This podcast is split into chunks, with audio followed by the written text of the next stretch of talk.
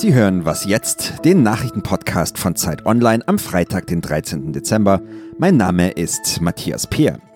Heute sprechen wir über eine neue Protestbewegung in Italien und natürlich auch über die Wahlen in Großbritannien.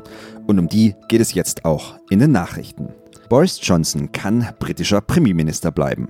Seine konservative Partei steht vor einem klaren Wahlsieg. Sie kommt Prognosen zufolge auf rund 56 Prozent der Parlamentssitze. Mit dieser Mehrheit wird Johnson sein Land nun wohl wie geplant bis Ende Januar aus der EU führen können. Die Labour-Partei von Jeremy Corbyn dürfte weniger als ein Drittel der Abgeordneten stellen. In einer ersten Reaktion hat der Parteichef seinen Rückzug angedeutet. Er will nach eigenen Worten nicht nochmals als Spitzenkandidat antreten.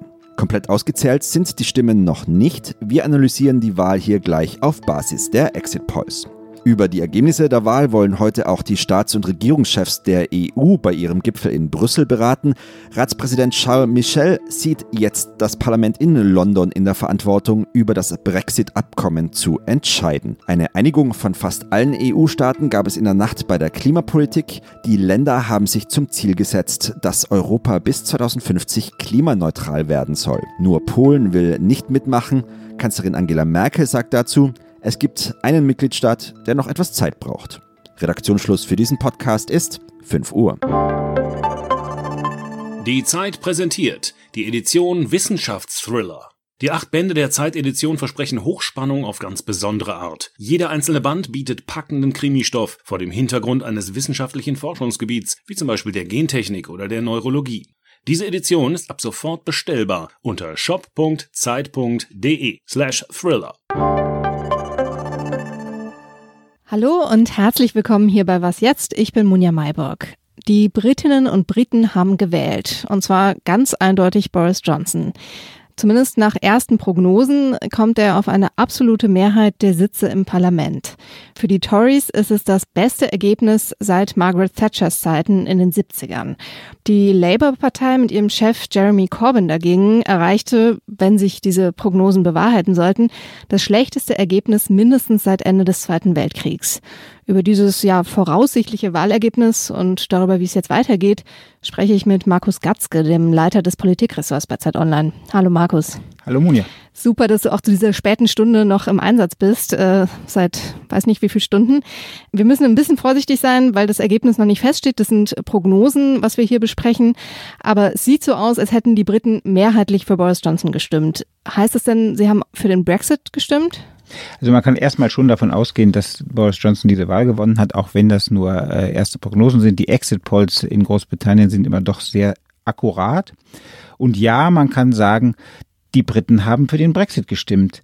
Nach dreieinhalb Jahren des Streits, nach einer kompletten Blockade des gesamten politischen Betriebs in Großbritannien, haben sich wohl viele gedacht, jetzt müssen wir diesen EU-Austritt endlich über die Bühne bekommen, um uns dann mittelfristig wieder anderen Themen widmen zu können und vielleicht auch die Gräben, die dieser, diese Brexit-Entscheidung in der Gesellschaft geschlagen hat, irgendwie wieder zu schließen. Jeremy Corbyn wollte sich ja nie so richtig festlegen in der Brexit-Frage. Hat ihm das am Ende geschadet?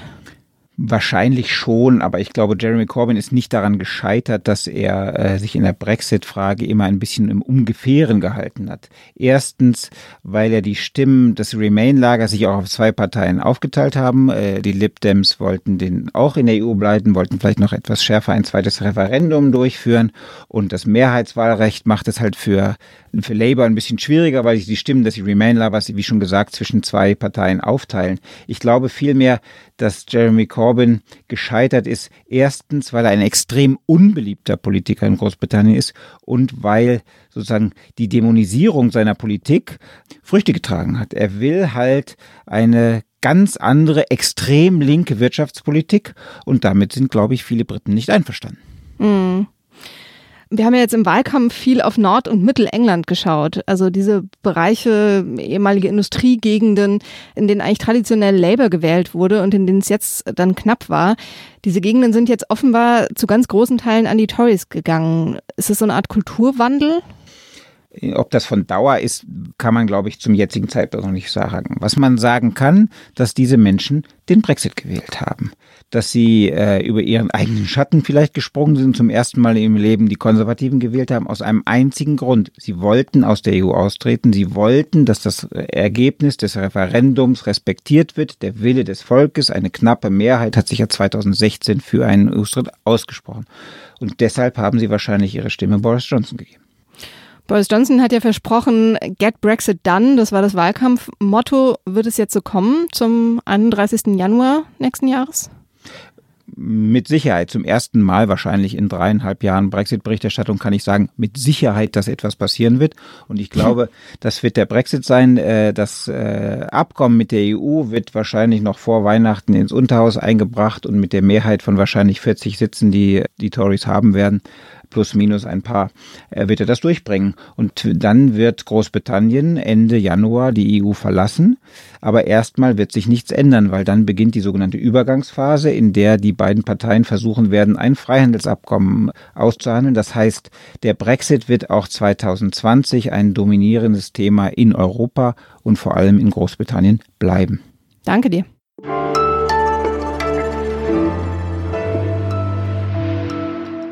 Und sonst so? Mächtige Männer haben ja oft die skurrilsten Hobbys. Kim Jong-un zum Beispiel reitet auf einem Schimmel, Wladimir Putin macht Jagd auf Wale, Tiger und was er sonst noch so findet. Donald Trumps Sohn, der praktischerweise Donald Trump Jr. heißt, der ist auch ein großer Jäger. Auf einer Dienstreise in die Mongolei hat er ein Agali getötet. Das ist das größte wildlebende Schaf der Welt und eine zunehmend bedrohte Spezies. Und zwar hat er das Tier ohne Genehmigung erlegt, wie die Rechercheplattform ProPublica berichtet. Weil die Tiere so selten sind und als nationaler Schatz der Mongolei gelten, ist die Jagderlaubnis extrem schwer zu bekommen. Donald Trump Jr. bekam sie dann praktischerweise einfach hinterher. Tja, mächtige Männer halt.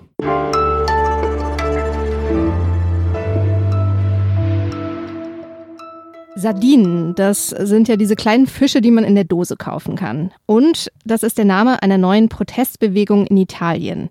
Seit Mitte November demonstrieren Menschen in verschiedenen italienischen Städten unter diesem Namen. Und zwar gegen die rechtspopulistische Politik der Lega und ihres Chefs Matteo Salvini. Sardinen nennen sie sich ein bisschen ironisch, weil sie bei den Veranstaltungen gerne so dicht gedrängt äh, stehen wie Fische.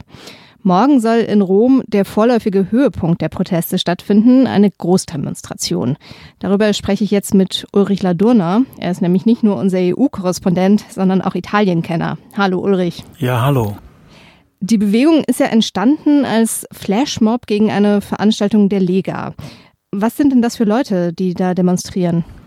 Ja, das sind Leute, die so altersmäßig zwischen 20 und 40 Jahre alt sind, schätzungsweise, was man liest und hört. Entstanden ist das in Bologna, nämlich im Zentrum von Bologna, in der historischen Altstadt.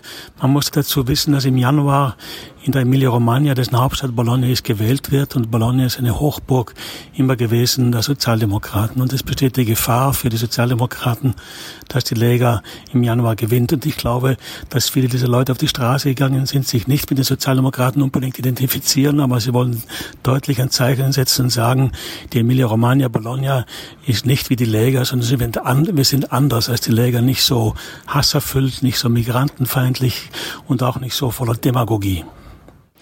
Aber das heißt, es ist gegen die Rechtspopulisten, aber ist es dann linker Protest oder einfach einer, ja, der Mitte? Naja, man sieht ja keine Fahnen auf diesen Veranstaltungen, das ist eine bewusste Entscheidung. Man sieht ja nur das, wenn man was sieht, dann sieht es Sardinen, also Pappmaché, Sardinenkartons, die Sardinen nachgebildet sind.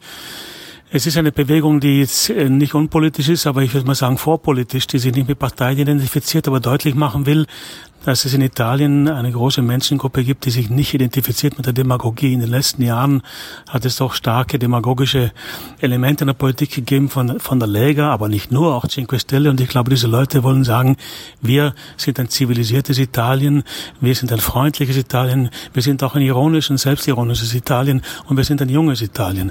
Das heißt noch nicht, dass sie, weiß man noch nicht, wen sie wählen werden, aber das ist, glaube ich, die Hauptbotschaft. Wir sind ein Teil dieses Landes, das eben sich nicht hässlich machen lassen will. Jetzt ist am Wochenende ja diese Großdemonstration äh, geplant. Ähm, manche Beobachter sagen, dann werde man sehen, ob daraus jetzt was Nationales wird, eine nationale Bewegung. Was meinst du denn? Hat es das Potenzial dazu? Nee, ich habe da große Zweifel. Man muss wissen, wenn man ein bisschen zurückblickt in die Jahre, es gab ja schon immer wieder so ähnliche Bewegungen. In den 90er Jahren oder frühen 2000er Jahren gab es sowas wie die Girotondi. Das war was ähnliches. Es waren halt Ringlereien auf den Plätzen. Das war auch eine Form des politischen Protests, aber nicht parteipolitisch. Die Bewegung Cinque Stelle ist auch immer auf die Straße gegangen, ohne Fahnen, ohne Parolen. Also diese Art von Protest hat eine Tradition und sie hat sich aber nie wirklich politisch in eine politisch starke Kraft umgesetzt. Ich habe Zweifel daran, dass es diesmal so kommen wird. Wir bleiben auf jeden Fall dran und schauen am Wochenende nach Rom. Danke dir. Danke. Das war's für heute bei Was Jetzt. Wenn Sie Fragen, Kritik, Anregungen haben, dann schreiben Sie uns gern an wasjetzt.zeit.de. Ich bin Munja Mayborg, sag Tschüss und schönes Wochenende.